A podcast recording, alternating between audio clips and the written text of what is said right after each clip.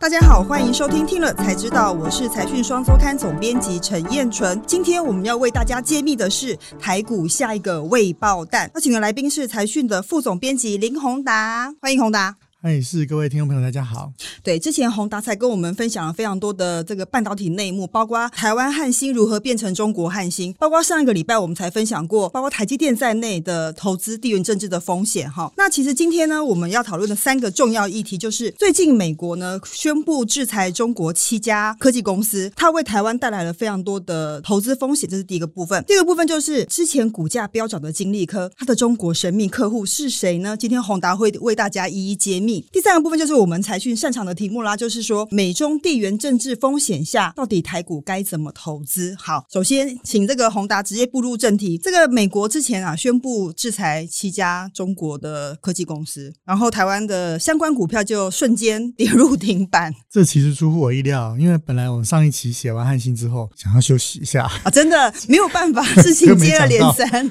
没想到四月八号来了一篇这个新闻，只好这个继续调查了，因为四月八号是。什么新闻呢？就是美国华盛顿邮报竟然刊了一个报道，他说呢，中国透过这个世芯哦，向台积电下单生产的晶片哦，被中国的军方哦拿来在四川哦研发极音速武器，说以后啊，他会拿来瞄准美国航空母舰。我是把这篇文章哦原文从头到尾看完了，它的内容确实是写这样，标题是写说中国要用美国的晶片科技制造先进武器系统哦，明明东西都说是台湾做嘛，为什么说用美国的晶片科技？啊，一想其实很简单，因为因为呢。其实台积电里面用的各种半导体的设备呢，还有这个你 IC 设计用的这些软体呢，其实都是美国的这个在主导的这个技术啊，所以美国对这个很介意，他们就对这个中国现在四川有一个研发基地哦，其实秘密在做了一个超级电脑，在做这个风洞运算，所以呢，现在中美都在谈说，哇，超级电脑啊，其实已经就是武器了，现在等于就是商战一样在进行，美国一定要用各种方法要把这个洞啊堵起来，那这个对台湾来讲是一个影响很很大。而且很敏感的事情，这个我可以补充一个小故事，我觉得非常有趣。就在华盛顿邮报刊出这两篇报道那天晚上呢，半夜的时候，我接到一个半导体老板的电话，他就说我这个超级焦虑，我晚上没办法睡觉。我说为什么？他说你看这个报道，第一天他先揭露了世芯跟台积电是这家公司的幕后的制造商，第二天就立刻公布了七家的制裁名单，代表他是要警告台厂不要再帮中国具敏感性的公司做制造或代工。这个半导体业者他的是是其实非常焦虑的哈，所以呢，这个对台湾是有什么影响呢？就是跟中国做生意的台湾公司很多哦，但是呢，各位过去会知道，诶，在川普的时代啊，就是只要跟五 G 有关的中国公司哦，通通都被锁定啊。华为被这个美国锁定之后，一步步要围起来啊，到最后，诶，你看今年哦，我上华为的官网去看，哇，华为的手机变得只剩下三只而已了。真的，而且台湾有受灾户啊，大力光 股价从六千变三千。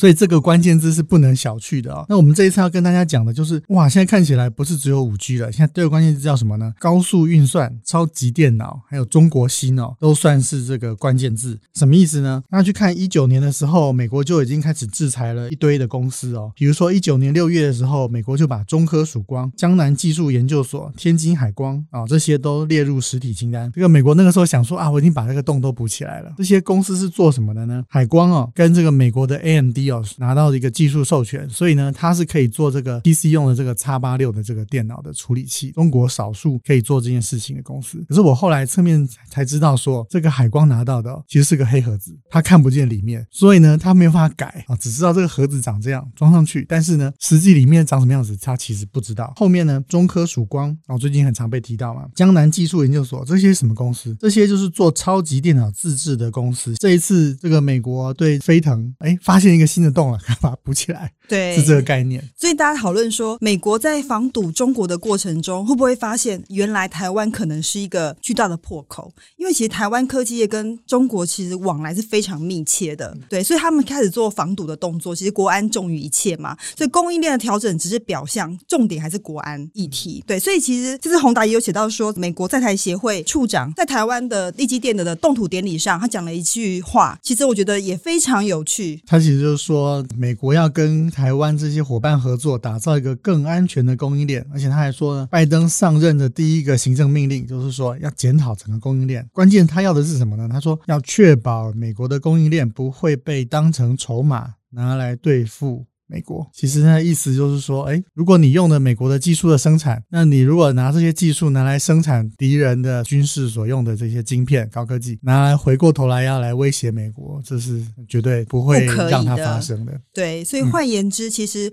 台湾科技业如果做到中国有关于先进制程或高敏感性军事产品的东西的话，其实就要非常非常小心，他可能把自己暴露在一个高风险下面哦。但是台积电呢，其实美军跟解放军都有用到台积电的晶片，所以台积电这样会有点危险吗？所以台积电就变成说，他要遵循一个固定的规则嘛，哦，大家都在讨论台积电的角色。那台积电的原则现在看起来就是，如果被列入了实体清单，他马上就配合啊，那就禁运停止。哦，现在变成这样。但是台积电毕竟还是个私人公司嘛，哎，你如果没有被列入实体清单，我没有必要来帮你当警察，你还没有理由拒绝客户的要求啊。对，所以现在变成这个样子，就是台湾其实夹在美中之间哦，但是一个非常微妙的状况。但是大家如果记得以前这个美国第一次对中国进行制裁的时候，刚开始联发科还曾经被国贸局说，哎，你不可以卖出口哦。哦，那个时候联发科很紧张，就后来就变成华为被影响到了之后呢，联发科的股价从三百到了一千哦。所以各各位要知道这个大的趋势哦，带来的除了风险之外，也有大的机会。这里面的门道是什么？就是我们等一下在这个金立科这个这一篇文章的部分，我觉得可以跟大家解释一下，我们看到了什么。对，金立科这家公司非常的有趣。其实，在金立科应该是一家六年的公司，它大概已经连续亏损到五年之久，一直都没有好的转机，一直到市场上不断的传说它是一个中国好朋友这样的题材。意思是什么呢？是他做的产品因为技术不来自于美国，所以它可以出口到中国市场去。就因为这个题材，它即便公司还没有赚钱，但它股价已经扶摇直上，飙了好几倍。但最近大家开始讨论啦，就是说，哎，那请问金立科的客户是谁？嗯，是属于敏感性的公司吗？会不会美国制裁吗？这部分宏达有独家为我们揭露。这个第一个门道是看说中美之间技术实力的虚实。其实这个金立科这个例子非常的经典，因为我们刚刚讲到说，其实 AMD 曾经授权给中国这个叉八六架构的使用，一个黑盒子。我们那时候以为说它已经可以生产了，结果发现不然。美国人给他的是个黑盒子，他没办法全用。那中国有很多人都说啊，我自己可以生产什么的。好，那个在采访的过程里面，我一直问采访对象一个问题，说：诶，这个威盛不是也有叉八六技术吗？那为什么不找威盛呢？要找金立科？因为其实威盛能够生产叉八六技术，它是诟病了一个美国公司。这个美国公司其实在 Austin，说来说去，最终还是美国的技术。技术。那这样我要去美化，我要完全切断，就是说以后我要能够改这个盒子里的东西，那恐怕就不能依。靠靠这个嘛哦，可是金立科就不太一样哦。这次我们去查发现，哎，金立科确实是有有本事的哈。怎么说呢？这个其实因为台湾这几十年来的累积哦，以前在联电的时候，其实这个我们的了解了啊，就是现在这个像这个联发科的这个董事长蔡明坚，他以前呢也曾经跟在联电的时候也一起发展过四八六的处理器技术，而且那个时候呢，Intel 就想要来告这个联电做的处理器。我上网去搜，我还看到以前这个联电做的那个四八六的这个图片。因为这是一个经典的作品英特尔就很气呀、啊，说：“哎，你这样踩我的地盘，我不反击怎么行呢？”就英特尔就使出了一个法律招数，他就把那个 Foundry 啊，联电就是告他在制造那个方面侵权。那个时候，四八六的这个处理器对联电来讲啊，其实营收非常非常的小。可是，Intel 瞄准了联电几百亿的声音在打的时候，联电就说：“啊，对不起，对不起，那那那我们就重新谈一下。”他说：“为了这个，IBM 还跟这个联电啊做这个专利交叉授权，用 IBM 的专利防护网啊来保护联电，才躲过这个劫难。我们各位看过去台湾跟 Intel 的这个法律战争啊，知道这个会有多么的这个巨大的法律战。那金立科创办办的这个团队哦，易建南易董事长，其实当初也就参与了这样四八六技术的一个累积。他在创立金立科之后，其实他又从头开始去把这个 X86 架构的技术从头自己再一个一个的累积出来，所以那这个东西哦，在这种中美贸易战的时刻哦，就显得特别的不一样。对，就是它不是来自于美国技术嘛，所以严格来说，它其实是可以卖到中国去。如果中国有这个需求的话，但重点是中国的客户是谁？他如果是一般的呃学术啊，或者商用的话，可能不明敏感。重点是他的客户是谁？其实大家去看那个。金立科的财报，过去七年里面，它大概有五年是呈现亏损的状况啊。因为即使有赚钱，它的每股盈余大概也是零点几，哈，等于说一点多一点。那它过去卖的都是，比如说我控制这个工业电脑用的这个晶片，那或者是一些比较特殊、比较 niche 的一些这个控制晶片。可是呢，这个客户是谁的时候，我们也不断的去访查，就发现了有一个公司，这个公司呢其实是金立科在中国的一个主要合作伙伴，它叫做深圳新力电子技术公司。其实，在二零一一七年的时候啊，在那之前呢，其实金立科还曾经根据这个中国的官方的资料，已经持有这个公司百分之九的股份哦。新力电子的官网就写说，哎，他们拥有的叉八六技术哦，是可以运用在科研、军工、电力、交通、电子、工业自动化、机器人这些领域的哦。那当然。如果是谈过去的客户啊，像这个开达电啊，这些做工业控制的，那都是他的客户。可是呢，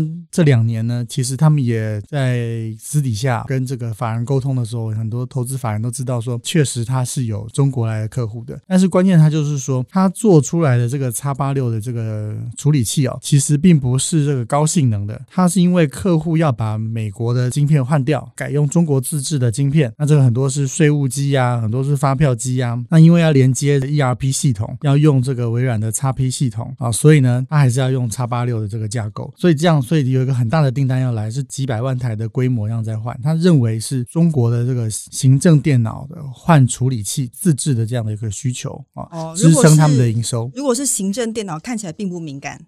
那行政电脑相对比较没有那么敏感，敏感嗯，对对。现在我看宏达在内文里面也写到说，其实金立科有个中国的合作伙伴，他是中国中科院旗下的中科瑞星，这家公司可能就比较有趣了吧？哈，对。但是在我们在继续的去了解相关的资料的时候，就发现呢，有些事情其实跟我们想的不太一样哦。举个例子，为什么呢？你就去看中科瑞星的官网哦，它其实就把金立科的名字哦大大的印在他们的官网上，它的合作伙伴并不是那么多。那它的合作伙伴。像台积电、联电啊，这个制造商把它放进去。那台湾，我们我在这个里面，我就看到说金立科是他的合作伙伴。那中科院是什么单位呢？其实它是这个我们刚刚讲被制裁那些哦，告诉你，其实美国制裁的名单里面有一大半都是中科院的下属单位。那中科瑞星啊，是中国科学院全资去支持成立的，全资哦，哈，表示它百分之百的控制权啊。那对外他会说它是一个民营公司，但事实上它公司的介绍里是写它是一个中国科学院全资支持的一个公司，那这个公司究竟在做什么呢？我们刚刚讲金立科要做的就是运算能力低的行政电脑嘛，哦，打打税单。可是我们去看中科瑞星做的是什么呢？他做的全部都是高性能运算的东西。我们刚刚讲过，高性能运算现在变成中美之间的五 G 之后下一个战场了。那发生了什么事呢？我们再去了解中科瑞星哦，才发现，哎，今年初中科瑞星有一个很大的宣布，就是他终于做出来了一个 GPU，它是可以做 AI 用的。我们都知道这个 AlphaGo 跟人对弈是因为。呢，人工智慧呢，在有一个很大的突破，我可以平行运算。那中国过去呢，在这个我们刚刚讲 CPU 技术一直受制于人，GPU 也是，GPU 一直没有突破。现在中科瑞芯说有突破，就刚好在这个前几个月啊，第一个就是金立科的这个营收看起来就比较活泼了一点，开始上涨了。宣布这个技术出来到它真的生产哦，还要几个月时间嘛哦。那看起来也是金立科觉得说，哎，那看起来目前他们说的这个也还没有开始进入生产哦，要到年底才能交货，看起来相当的一致。那但是这个中科瑞芯的这个为什么需要金立科呢？后来我们再去了解，发现因为 GPU 这个东西哦，它其实是不能够单独运作的。像我们要玩游戏，大家都玩家都知道，我一定要插个高级的显卡嘛。NVIDIA 就是全球做 GPU 的。